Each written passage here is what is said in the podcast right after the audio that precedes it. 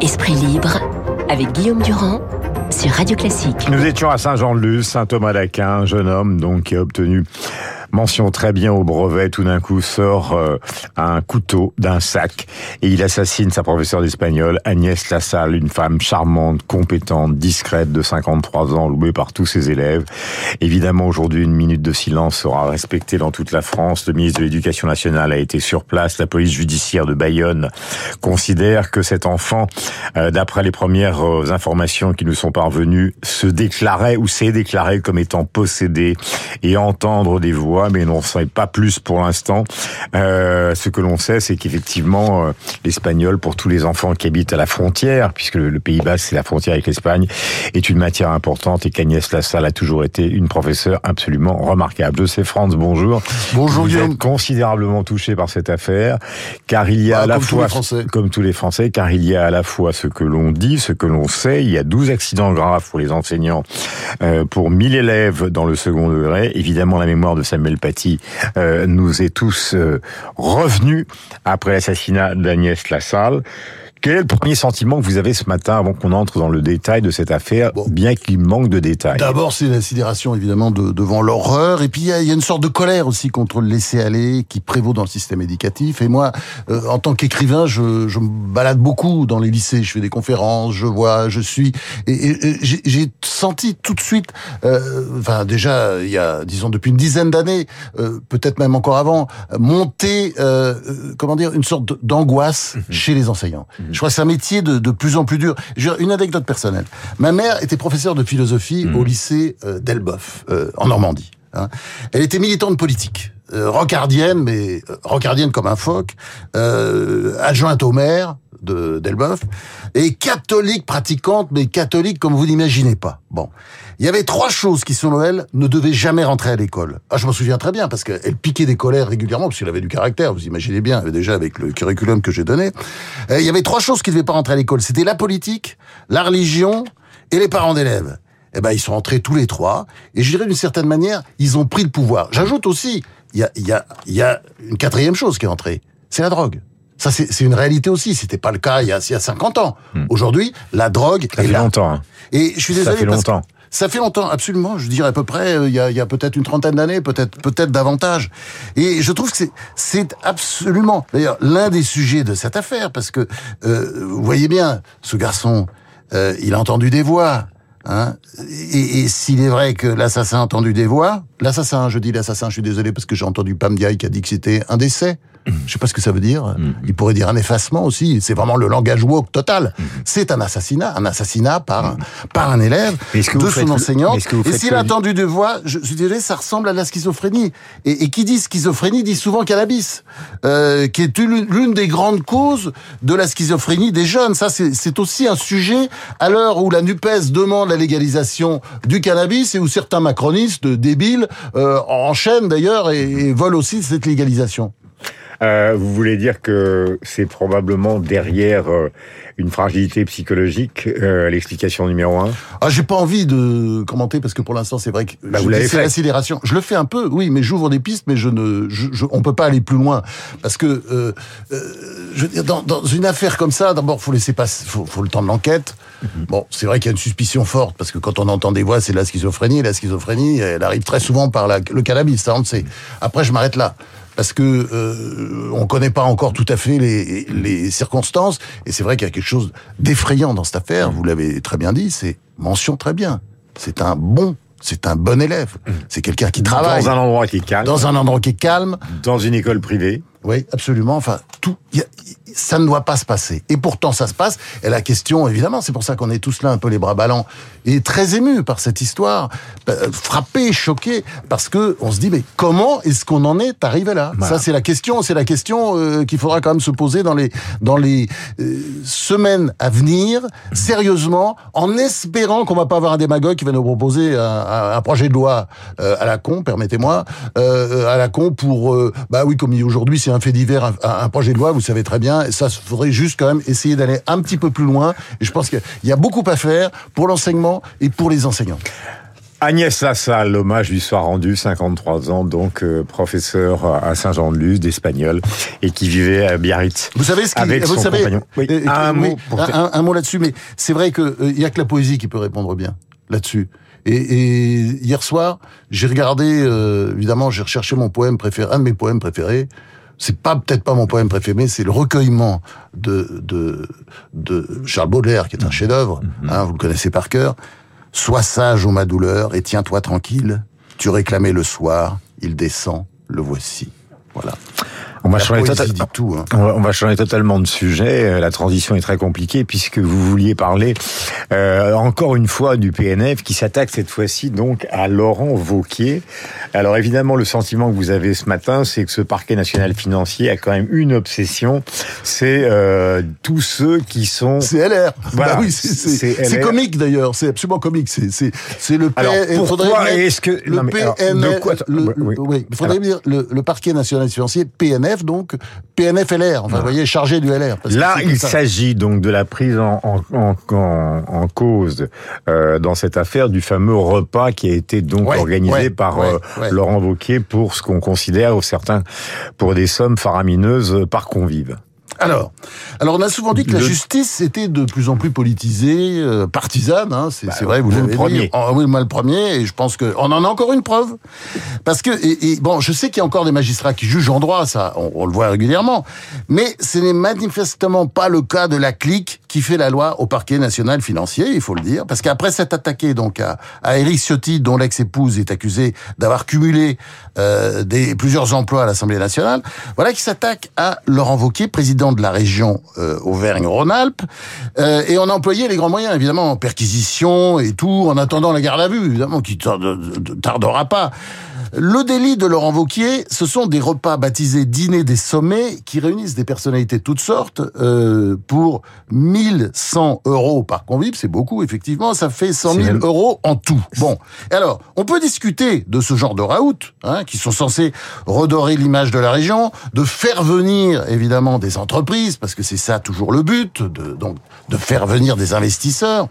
Tous les élus euh, euh, ont tendance à le faire. Enfin, quand ils font clairement bien leur À travail. à ce tarif-là, Hein. c'est quand même euh, Oui, oui, bien sûr. Mais enfin, moi, je me souviens de mon ami euh, Fraîche, Georges Fraîche, qui était socialiste. Montpellier. Feu le maire de Montpellier et patron de sa région. Hein, C'était quelqu'un d'autre. Bon, il faisait la même chose. Il allait aux États-Unis avec euh, des, euh, un personnel considérable. Il allait dans un gros hôtel. Il faisait des conférences avec les entreprises. Il les faisait venir.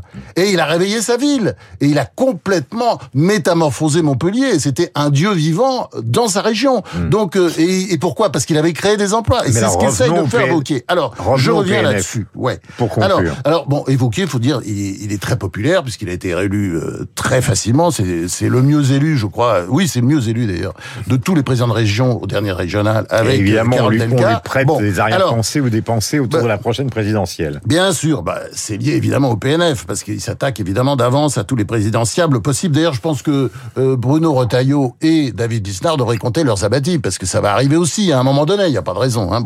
Et euh, dans la mesure où rien d'illégal n'a été commis, moi je dis simplement c'est aux électeurs de juger, pas aux magistrats ultra politisés du euh, PNF qui sont à la gauche de Mélenchon, c'est dire, hein, certainement, et dont on sait d'ailleurs, on ne sait pas si ce sont les collaborateurs de Mediapart parce qu'ils marchent ensemble les deux, hein, ou si c'est l'inverse. Mais enfin, vous avez vu, papier dans Mediapart, avant, comme par hasard, immédiatement, allez, on lance l'action, et c'est ça, c'est comme ça que ça marche, ou inversement d'ailleurs. Bon, et euh, vous voyez, c'est toujours l'histoire Gaudin Hidalgo que je trouve absolument extraordinaire. Euh, Il y, il y a la même histoire avec les employés municipaux qui font pas le, le temps légal, hein. Bon, et, et Là vous, parlez de, là, vous parlez de Marseille et de Paris. ben oui, Marseille et Paris, c'est extraordinaire parce que c'est deux poids deux mesures. C'est-à-dire Hidalgo n'a jamais eu de problème. Euh, Jean-Claude Gaudin, maire de Marseille, qui a été un très bon maire, euh, il s'est retrouvé avec des perquisitions, contesté, des garde-vous. À 80 ans, il rentre chez lui, Bon, etc. bon maire de Marseille, c'est très contesté. Oui, mais enfin, il y en a qui disent aussi, et je suis désolé parce que quand il a eu la rue d'Aubagne, euh, non, mais vous avez raison de plaider le faux, euh, mais parce que c'est, il faut toujours un avocat du diable. Mais la rue d'Aubagne l'immeuble qui est tombé, je vous signale que quand il tombe à Marseille, c'est la faute de Godin. Quand il tombe à Lille, personne ne dit que c'est la faute d'Aubry. C'est comme ça. Deux poids, deux mesures, je le dis. Et ça, c'est, c'est la honte. C'est, vous connaissez la célèbre euh, formule de La Fontaine dans Les animaux malades de la peste, hein, vous qui êtes cultivé, Guillaume. Selon que vous serez puissant ou misérable, les jugements de cour vous rendront blanc ou noir. Eh ben, il faudrait réécrire ça maintenant comme ça, aujourd'hui, euh, avec la, la, le, le, PNF.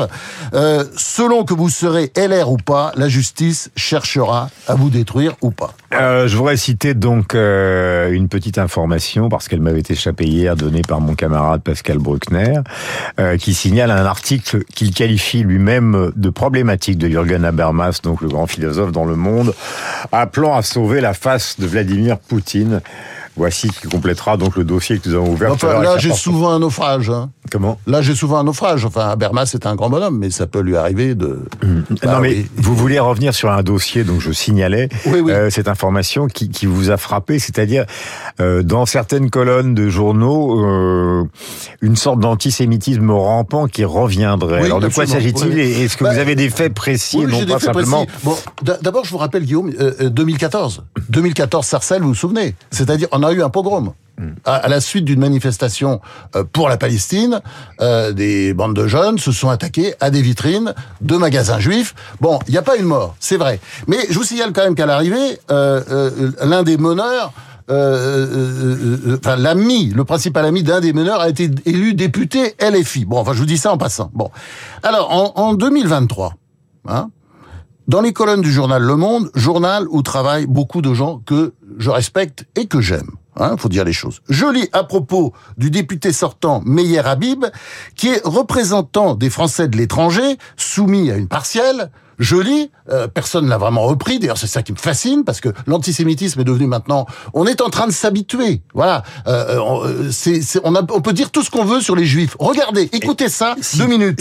Karim. Meyer Habib, donc ça c'est entre guillemets. Meyer Habib donc a des a des chances de l'emporter tant son absence de matière et ses outrances séduisent un électorat français en Israël qui penche de plus en plus à droite. Hein, il, est, il est représentant des Français de l'étranger, hein, Meyer Habib, qui est vous avez vrai, compris. Bon, et qui séduisent donc un électorat français en Israël qui penche de plus en plus à droite et où les séfarades ont de plus en plus de poids. Donc ça veut dire, vous avez compris, les séfarades, outrance, absence de manière, etc. Bah, il y a que les, sur les juifs qu'on peut dire des saloperies pareilles. Euh, le- Monde aurait pu titrer son article d'ailleurs salaud de séfarades pendant qu'il y était. Et l'ambassade d'Israël, je vous rappelle, le- en France, elle a protesté. Et puis une action en justice a été Voilà. Et moi, si, si vous voulez, ce genre de, de choses m'inquiète et je pense qu'il faut mettre le haut là. D'ailleurs, euh, regardez, ça va si loin que Ercilia Soudé, la députée LFI, vous savez, qui se fait connaître là en ce moment, a été nommée récemment vice-présidente de l'Assemblée nationale d'un groupe d'études sur l'antisémitisme. Bon, bah, elle a participé au mouvement BDS de boycott des produits d'Israël. Qu'est-ce que je réponds à ça? Enfin, quand vous entendez ça, qu'est-ce que vous avez envie de dire? Berk?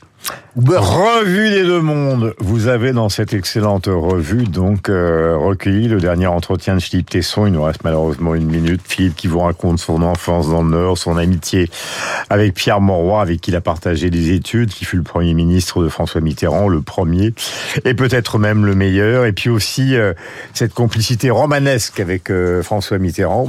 C'est une vie qu'il vous a racontée alors qu'il était à l'aube de nous quitter.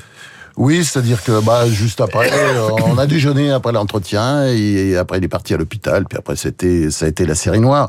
Bon, et évidemment, bon c'est euh, moi pour moi c'était euh, comment dire une icône parce que euh, il a été le patron de combat. Et quand j'étais jeune, bah, en 68 par exemple, je lisais combat. Et qu'est-ce qu'il y avait dans combat? Eh ben vous avez toutes les opinions. Et c'était aussi euh, Philippe, c'est-à-dire et dans cet entretien, bon bah on parlait tout à l'heure de l'inquiétude qu'on pouvait avoir sur la France. Qu'est-ce qui nous est arrivé? Eh ben il en parle très bien de ce pays et il dit voilà, nous sommes aujourd'hui en plein désarroi. Il explique pourquoi ce mélange d'angoisse et d'indifférence qui, progresse dans les têtes de notre pays. Les Français ne comprennent plus ce qui se passe et la plupart ont même renoncé à essayer de comprendre. Ils abandonnent, dit-il. Ils s'avachissent dans un aquabonisme. Bon, et puis il dit des très belles choses sur le théâtre, bien sûr. Il faut pas oublier euh, en mémoire Philippe Tesson. Faut aller quand même régulièrement au à son petit théâtre, le théâtre de Poche Montparnasse, où il y a des choses merveilleuses, notamment le menteur de Corneille que j'ai vu à Noël et qui était une merveille. Bon.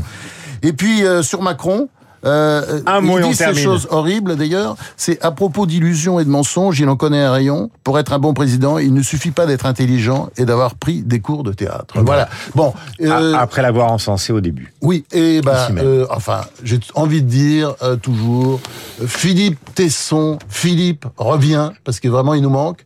Mais enfin bon, on va, on va le retrouver bientôt. J'ai envie de dire aussi à bientôt. Voilà, Philippe Tesson, le dernier entretien à la Revue des Deux Mondes. Nous avons rendez-vous il manque avec- beaucoup à Radio Classique. Merci mille fois, oui. Et à moi le premier, euh, nous avons rendez-vous avec euh, Franck Dans la rue Ferrand des tout Deux à l'heure. Avec Franck Ferrand tout à l'heure et avec le flash de 9h dans un